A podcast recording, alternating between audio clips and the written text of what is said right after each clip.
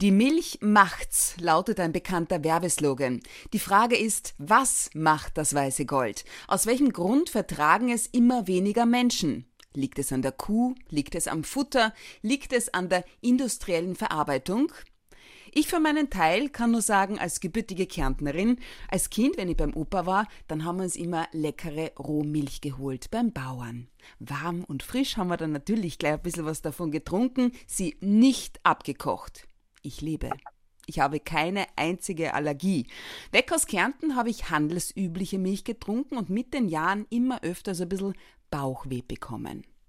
Bis ich den Stadtbauernhof Bracher entdeckt habe, der Rohmilch hat. Günstiger als im Geschäft, schmeckt wie damals und mein Bauchweh ist weg. Dankeschön an dieser Stelle und herzlich willkommen, Anna Bracher. Grüß Gott. Hallo. Was Molke mit einem saftigen Stück Fleisch in der Pfanne zu tun hat. Über Allergien, Unverträglichkeiten und das Heilmittel. Darüber unterhalten wir uns jetzt. Julia Schütze. Talk to me. Authentic, empathic, fair. Am Montag, am 11.01. war Internationaler Tag der Milch. Für mich ein besonders schöner Anlass, eines meiner absoluten Lieblingsnahrungsmittel genauer unter die Lupe zu nehmen. Denn früher als Heilmittel geschätzt wird Rohmilch heute oftmals als Ursache von Krankheiten gesehen. Anna Bracher vom Stadtbauernhof Bracher in St. Pölten. Bevor wir uns darüber unterhalten, woran das liegen kann, erklären Sie mir bitte nochmal den Unterschied zwischen Rohmilch und industriell verarbeiteter, pasteurisierter Milch. Was macht ein Pasteur? Ein Pasteur erhitzt die Milch, ja, sie wird erhitzt äh, und da werden einfach die Bakterien in der Milch abgetötet, zum Teil. Aber es heißt doch immer, Bakterien sind gut für den Darm. Ja, ja, äh, aber immer, da gibt es, wenn man so teilen will in gute und schlechte, ja, und immer nur halt diese bestimmten, und man weiß ja nicht, welche das man bekommt, ja, oder welche drin sind. Also früher als Kind haben wir noch die Babymilch geliefert auf, mein, auf unseren elterlichen Hof, ja. Und da war auch die Grundvoraussetzung, eine ganz gute, unbehandelte Milch zu liefern und das natürlich auch, wie sie schon sagt, für die Baby- und schwangeren Müttern und alle und die Elternleute, also verträgliche Milch zu produzieren. Und da geht es einfach wirklich um diese Hygiene. Ja? Mm, Hygiene heißt einfach nur, sagen, frei von Bakterien. Auf die, auf die Reinheit und alles. Ja? Das fängt schon sehr viel früher an und zum Beispiel auch schon für die Gesundheit, für die Kühe und der Altergesundheit und und und. Und was füttert man den Kühen? Und wie gesagt, das fängt schon viel früher an, bis man die Milch dann wirklich im Glas hat oder im, im Heferl. Und das ist für mich, äh, muss ich sagen, eigentlich das Wichtigste und das Grundsätzlichste überhaupt. Und somit kann man dann auch dann diese Rohmilch, also die was dann unbehandelt ist, das heißt nicht pasteurisiert, nicht homogenisiert und und und, da gibt es verschiedenste Verfahren. Und somit ist sie auch total unbehandelt und unbelastet von allen Dingen, wo dann der Körper also unser, unser Magen, unser Darm erkennt als solches und das dann auch aufspalten kann. Mhm. Und somit ist auch am besten verträglich. Und das ist für mich eigentlich so ganz einfach das Um und Auf. Frau Bracher, woraus besteht Milch? Äh, ja, äh, aus Wasser, Milchzucker, Eiweiß und die ganzen Proteinen und und und, ja. Wie gesagt, und das gehört in einen Synergieeffekt, also das muss zusammenpassen. Und sobald da irgendeine Komponente reinspielt, das heißt behandelt wird, verändert sich diese Milch. Und genau diese Veränderung ist das, wo unser Körper noch einmal das nicht äh, dann schwer aufspalten kann in das, was es er als, als Nahrungsmittel dann bekommt. Mhm. Aber ja. das ist eigentlich bei allen Lebensmitteln. Kommen wir zur Rohmilch an sich, die per Gesetz nicht an Schulen oder Kindergärten abgegeben werden darf, nur ab Hof. Aus welchem Grund? Mhm. Äh, da geht es wieder um die Hygienevorschriften. Also, es ist die letzten Jahre sehr, sehr viel ähm, passiert, punkto Hygiene. Das, was vielleicht früher nicht ganz so ähm, geschaut worden ist. Und da ist es wirklich auch Hygiene, hätte man gesagt, einfach die Kühlung. Und die Kühlung ist also ganz, ganz, ganz wichtig. Ja. Früher oder wenn man die, die Milch äh, zu den Schulen ausgeliefert worden ist, Also sind noch dann die Steigel vor die äh, Schulen gestellt worden und das aber dann irgendwann schon in der Nacht, ja. Eh klar, damit man dann von der Logistik zurechtkommt. Und wenn es da zum Beispiel im Sommer, wenn es da warm oder etwas war, ja, und bis nachher dann der Schulwart die äh, Milch oder die Kakaoback und das alles reingeholt hat, dann ist die Kühlkette unterbrochen worden. Mhm. Und das ist mal schon ein ganz ein wichtiger Punkt, wo ich nachher dann nachher das nachher nicht mehr, mehr garantieren kann, beziehungsweise wurde. Und da sind jetzt viele Dinge passiert, ja, zum Beispiel. Und um den da haben wir gleich gesagt, okay, dann was passieren, dann ist es 100 Prozent in die Augen von der Regierung, sage ich jetzt einmal, dass da ja mhm. nichts passieren kann. Also das heißt, dann wird es pasteurisiert und dann wird es gekühlt und und und. Und somit ist noch sicher hundertprozentig, dass nichts mehr passieren kann.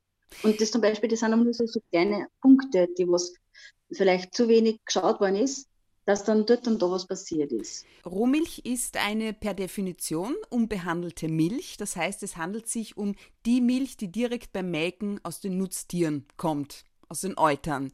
Sie wurde nicht durch Wärme- und Hitzebehandlung beeinflusst, so ist es sagen, sondern nur nach dem Melken auf 4 bis 5 Grad heruntergekühlt und besitzt die natürliche Mikroflora der Milch. Frau Bracher, ja. Aus welchem Grund darf die Rohmilch nur am Tag der Erlangung und an den zwei nachstehenden Tagen vertrieben werden, wo sie doch bei mir im Kühlschrank rund eine Woche hält in den dunklen Glasflaschen? Na, das ist ganz einfach erklärt. Sie sagen, es hält sich eine Woche, ja. Man muss aber dann auch verstehen, also wenn es jetzt bei mir gemolken wird und sie bei mir am Hof ist, äh, es braucht ja von der Logistik, also bis die jetzt in der Molkerei ist und bis die jetzt dann noch im Geschäft ist und und und, braucht es ja einige Tage. Ja? Und somit äh, kann das vielleicht dann sein, also wenn man das so dann ist vielleicht bleiben nur mehr drei Tage über beim Konsumenten, wo dann die Haltbarkeit garantiert werden kann. Ganz einfach. Mhm. Das Melken jeden Tag zweimal im Abstand von circa zwölf Stunden übernimmt ja ihr Mann, der Bernhard, äh, dem ich jedes Mal mit Freude zusehe, muss ich gestehen. Äh, zuerst werden die Euter sauber gemacht, dann aus welchem Grund zieht er eigentlich immer und überall beim Euter einmal kurz an? Die, die, Kuh legt sich ja in Stroh, also wir haben Strohbetten und so, und den ersten Zug, was man von Euter reinigt und äh, wegmelkt, ja, da kann sich ja dann irgendwie äh, Bakterien etwas äh, bilden, ja, also mhm. von unten, von Euter. Und das wird einfach äh, weggemolken, damit es wirklich dann keimfrei ist, ja. Ja. Und das ist wirklich eine gute Klingt logisch. Also und je, je mehr Bläschen die Milch beim Einfüllen dann gleich in meine Glasflaschen hat, desto frischer. Direkter kommt sie aus dem Euter, gell? Das ist so wie beim Bier, ne? Wenn ja. man da wirklich mit Schwung einwirkt, macht es einen Schaum. Unsere ist immer so frisch und äh, schäumt immer, wenn man es mit Schwung reinfüllt. Ja, ihr, ihr, ihr, ihr Mann ist da sehr schwungvoll immer. Es geht meistens über. Liebe Anna Bracher, was macht Milch in unserem Körper? Milch, haben Sie mir mal gesagt, kann viel und einiges nicht. Also äh, Milch ist ein Nahrungsmittel, wie so äh, viele Nahrungsmittel, was wir zu uns nehmen. Milch ernährt uns, aber nicht äh, nur alleine Milch, ja. Also es ist ein Nahrungsmittel, es soll ja auch jetzt nicht als Getränk getrunken werden, sogar in Anführungszeichen. Das heißt, äh, wie bei alle Lebensmittel mit Maß und Ziel, also nirgendwo zu viel davon und auch nicht zu wenig. Milch versorgt unseren Körper. Es ist sehr gut für unseren Knochenaufbau, es hat sehr viel Kalzium und und und. Ja, ja ein halber Liter Aber deckt 75 Prozent des Bedarfs eines Erwachsenen und 71 Prozent eines Kindes, habe ich gelesen. Ja, genau, genau. Und wenn man so merkt, ein halber Liter genügt in diesem Zug dann schon, ne? also für diesen Kalziumhaushalt. Ja? Also man soll auch nicht so viel nehmen, weil auch das würde dann wieder die andere Reaktion vom Körper dann anschließen, dass er dann nicht damit umgehen kann, weil das geht damit einfach raus und kann vielleicht sehen, dass es irgendwo anders hingeht, was zu viel wäre. Weil Sie sagen, umgehen. Bei der Verdauung von Rohmilch und bearbeiteter Milch gibt es Unterschiede. Welche und wie wirken sich die aus? Meine Tochter hat eine Arbeit darüber geschrieben, über den Unterschied zwischen Roh- und pasteurisierter Milch.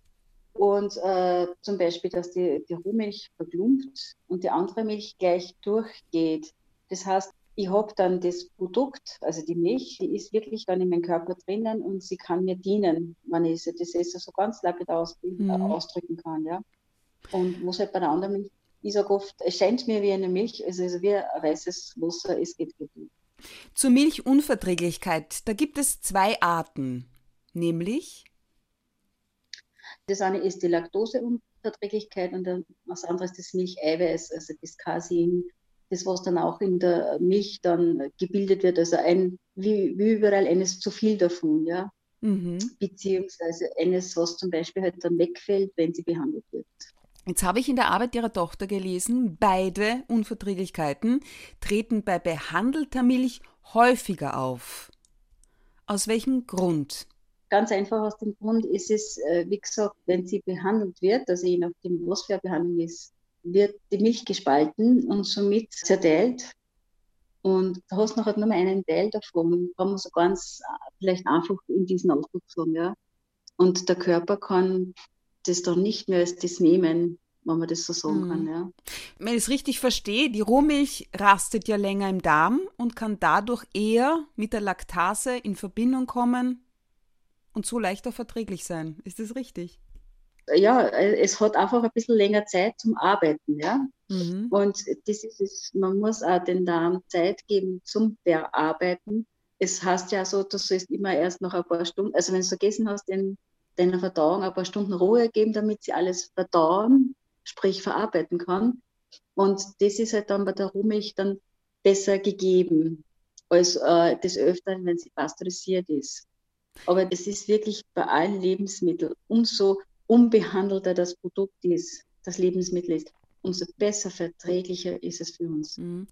Also Laktoseintoleranz ist äh, Unverträglichkeit, was den Milchzucker anbelangt. Caseinunverträglichkeit ist die Milcheiweißallergie.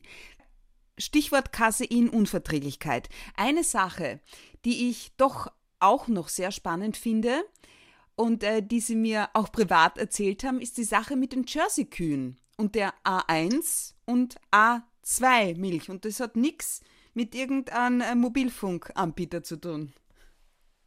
Nein, nein, nein, nein. Ja, das ist, also die Jersey-Kunden, die gibt es ja schon sehr, sehr lange. Und die haben, äh, es muss eine andere Milchproduktion, das heißt aber auch eine ganz andere Qualität, also Mengenqualität, ja. Man sagen, wir sind zurzeit jetzt bei einer Züchtung, das ist jetzt aber nicht, wir sagen, allein nicht die Idee jetzt von uns geworden, sondern es wird ja immer alles, alles nach Menge bezahlt.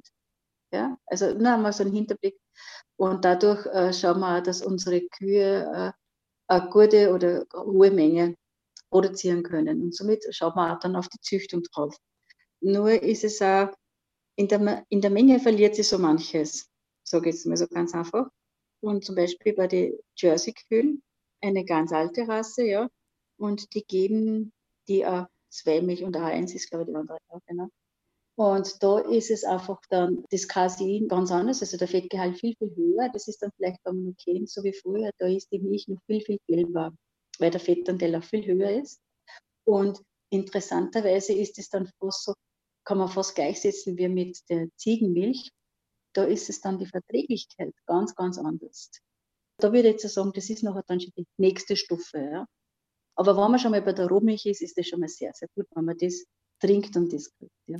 Na, ist das spannend. Weil Sie gerade über, über die Fettteilchen auch gesprochen haben. Ein weiterer Grund ja für das Auftreten von Milchallergien beim Verzehr von behandelter Milch besteht darin, dass Fettteilchen durch die Homogenisierung stark beeinträchtigt sind. Was bedeutet das? Es ist zum Beispiel, wenn es wie homogenisiert wird, also ich würde wirklich für den, eine Milch, die was homogenisiert ist, da würde ich wirklich äh, mit Vorsicht genießen, sage ich jetzt einmal. Und man kann ja dann wirklich nur nachlesen, was beim Homogenisieren passiert. Also ich würde, und das ist dann die ganze Haltbarmilch und so, ja. Bevor ich so sage, ich habe eine Haltbarmilch und dass ich halt dann immer halt meine Milch in Kaffee hätte, dann hätte ich gesagt, dann kriege ich gar keine Milch rein und verzichte auf dieses Produkt, wenn ich, äh, wenn ich die Zeit nicht habe, dass ich immer frische Milch daheim habe. Und äh, ich finde es dann, dann halt total äh, schlimm, jetzt so schlimm für da, äh, da ja zeige zum Beispiel eine ganz tolle, gute biologische Milch und dann tue ich es homogenisieren, ja. Also das ist für mich nur, dass ich was ewig haltbar habe. Mhm. Da ist wirklich auch bei dem Begriff jetzt noch alles, was sehr, sehr lange haltbar ist, auch bei, bei frischen Produkten, Obst und so, da würde ich wirklich mal nachschauen, was passiert mit dem Produkt. Ich möchte es frisch holen. Liebe Frau Bracher, woher kommt dieses Gerede, dass Rohmilch oftmals Ursache von Krankheiten sei?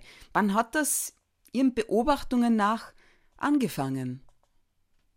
Meinen Beobachten, also wie ein Kind war, war das absolut alles kein Thema. Milch zu trinken und zu konsumieren, ebenso wie Sie äh, erzählt haben vom Bahnhof. Es ist, ich hätte gesagt, einfach wie die Lebensmittel günstig geworden sind. Also günstig geworden sind, wenn man es günstiger hat lassen müssen, unter Anführungszeichen, ja, dann haben sie einen Wert verloren. Und wenn etwas einen Wert verliert, äh, nimmt man einfach zu viel davon, wenn man das so ganz einfach sagen kann, ja. Und weil, weil es ja nicht so viel kostet, also, und dann verwende ich das Lebensmittel zu viel, da sind wir wieder bei der Menge. Und, und alles, was nachher an Krankheiten was kommt, wird dann immer irgendwo die Ursache hingeschoben, ja. Dabei ist das jetzt dann nur das Lebensmittel, das ist einfach unser, unser Umgang mit den Lebensmitteln. Ja. Da wird die Ursache ganz woanders drinnen suchen.